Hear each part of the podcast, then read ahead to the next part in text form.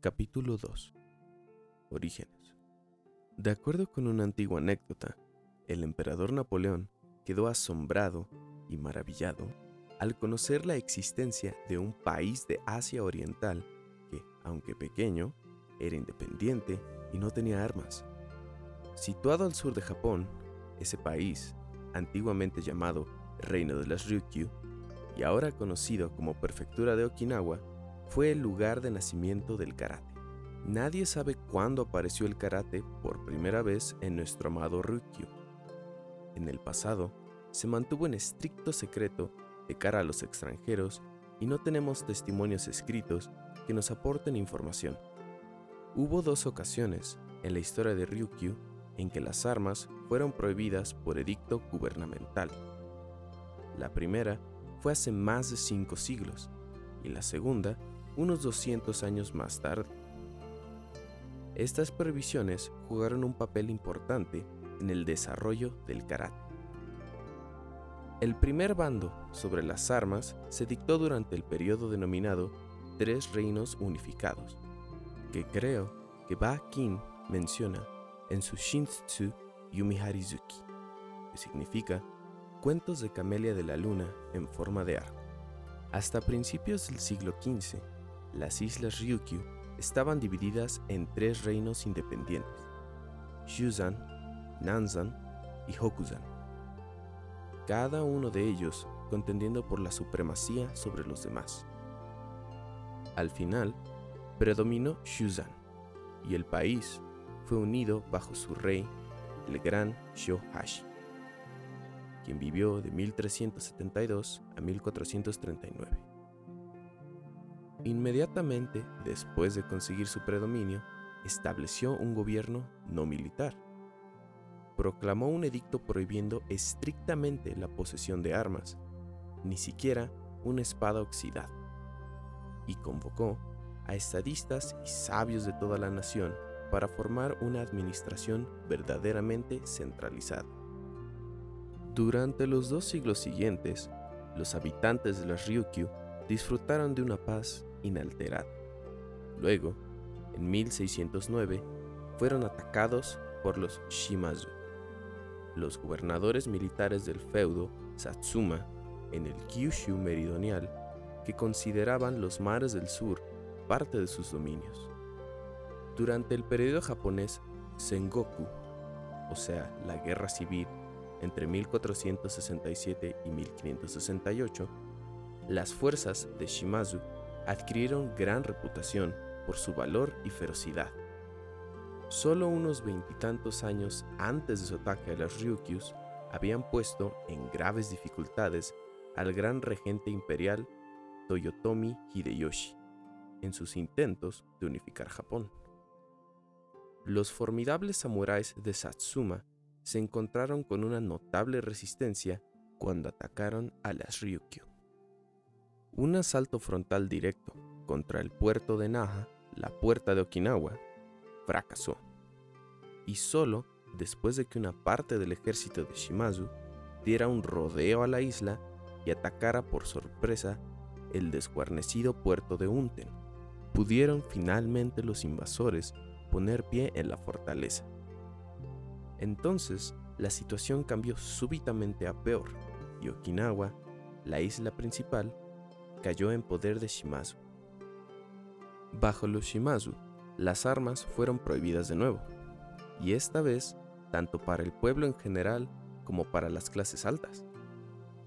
La mayoría de historiadores coinciden en que el karate, la única forma de combate sin armas en Okinawa, debe su creación a esta segunda prohibición, ya que obligó a los habitantes de Ryukyu a inventar un medio de autodefensa sin armas. Sin embargo, algunas técnicas de combate sin armas deben haberse practicado incluso antes de la invasión de Satsuma. Y así es más plausible que este nuevo edicto actuara simplemente como catalizador para estimular el refinamiento de técnicas ya existentes. Dado que las Ryukyu eran un estado tributario de China, hubo periodos de frecuente contacto entre ellas y Fukien en el continente. Debió de ser muy natural que el Kempo chino, que significa método del puño, fuera importado por las islas. Ciertos elementos del Kempo probablemente se adaptaron e incorporaron a los estilos indígenas de lucha. Por supuesto, algunos estilos Kempo se transmitieron intactos, conservando sus formas originales. De este modo, nacieron los dos precursores del Karate Do, Okinawa-te y Do-de. De niños, oímos hablar a nuestros mayores de To-de y Okinawa-te, y es muy razonable suponer que el primero se refería a formas de lucha que seguían la tradición china del Kempo y el segundo a técnicas nativas de combate. La historia de las artes marciales en China puede remontarse al menos a 6.000 años. Se dice que durante el reinado del mitológico emperador amarillo, Huang Ti, aproximadamente en el año 2700 a.C., los soldados rechazaron a los insurgentes bárbaros con espadas afiladas como navaja. Desde entonces hasta el reinado del rey Wen Wang, fundador de la dinastía Zhou, aproximadamente en el año 1027 a.C., China fue un estado extremadamente turbulento, marcado por continuas guerras entre tribus nómadas.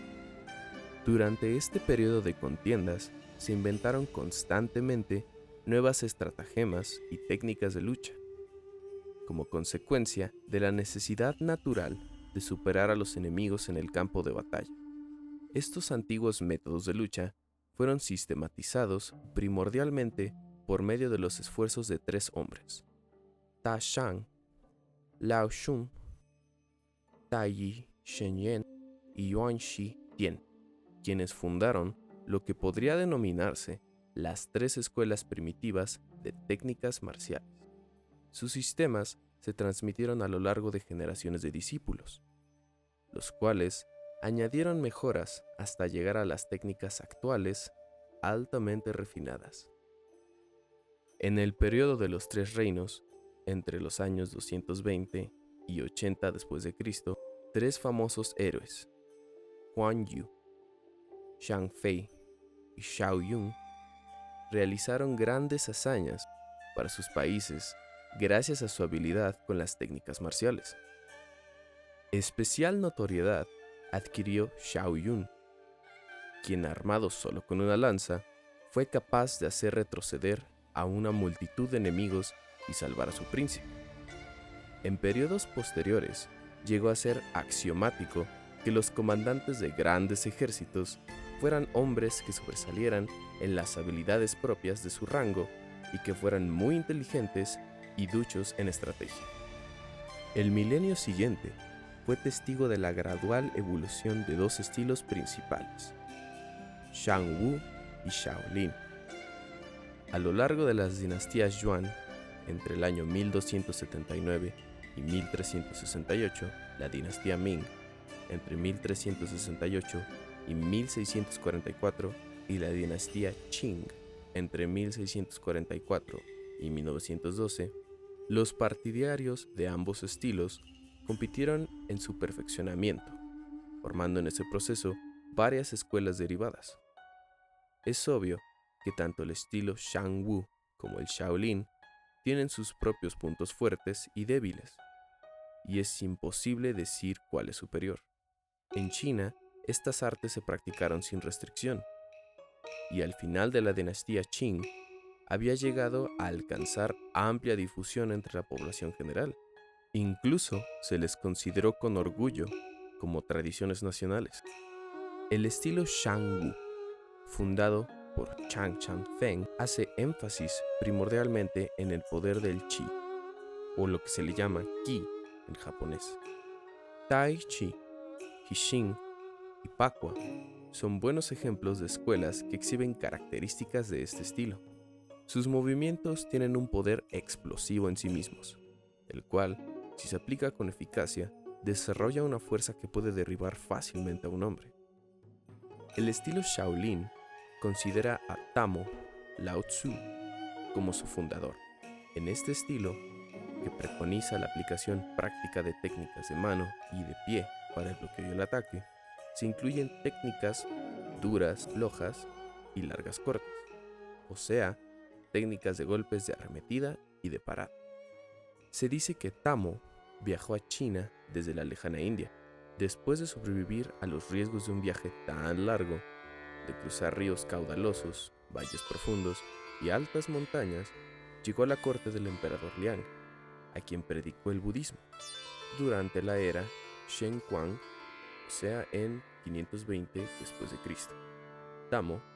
Fue invitado por el emperador Xiaoming del Wei del Norte para enseñar en el monasterio Shaolin, en la provincia de Honan. Al ver que sus oyentes se adormilaban por la fatiga durante su instrucción, el gran maestro dijo a los monjes reunidos, aunque las enseñanzas de la ley budista han de servir para su alimento espiritual, en realidad el espíritu y la carne forman un todo. No están hechos para estar separados. Al verlos, los veo exhaustos de mente y de cuerpo. En su condición actual, no podrán esperar completar sus estudios. Desde mañana, se levantarán pronto y entrenarán con el método siguiente. Entonces, procedió a enseñar a los monjes cómo fortalecer la mente y el cuerpo de acuerdo con los sutras Kikin y Senzui. Senzui significa eliminar el polvo de la mente para descubrir su verdadera luz. El Kikin, que se compone de caracteres que se leen Eki, que significa cambio, y Kin, que significa músculo, significan disciplinar y endurecer el cuerpo. Al fortalecer el cuerpo por medio del método descrito en el Sutra Ekikin, se puede adquirir la habilidad de los reyes Deva. Pulir la mente a través del Sutra Senzui desarrolla la fuerza de voluntad para seguir una senda espiritual. Se dice que estos dos sutras juntos proporcionan el poder de mover montañas y el ki para abarcar el universo. Este método de entrenamiento fue la forma original de adiestramiento en las artes marciales. El estilo Shaolin de Kempo se extendió por toda China y todavía es popular hoy en ese país. Atravesó el mar hasta la Ryukyu, donde se mezcló con las formas indígenas más semejantes para dar lugar a los métodos actuales.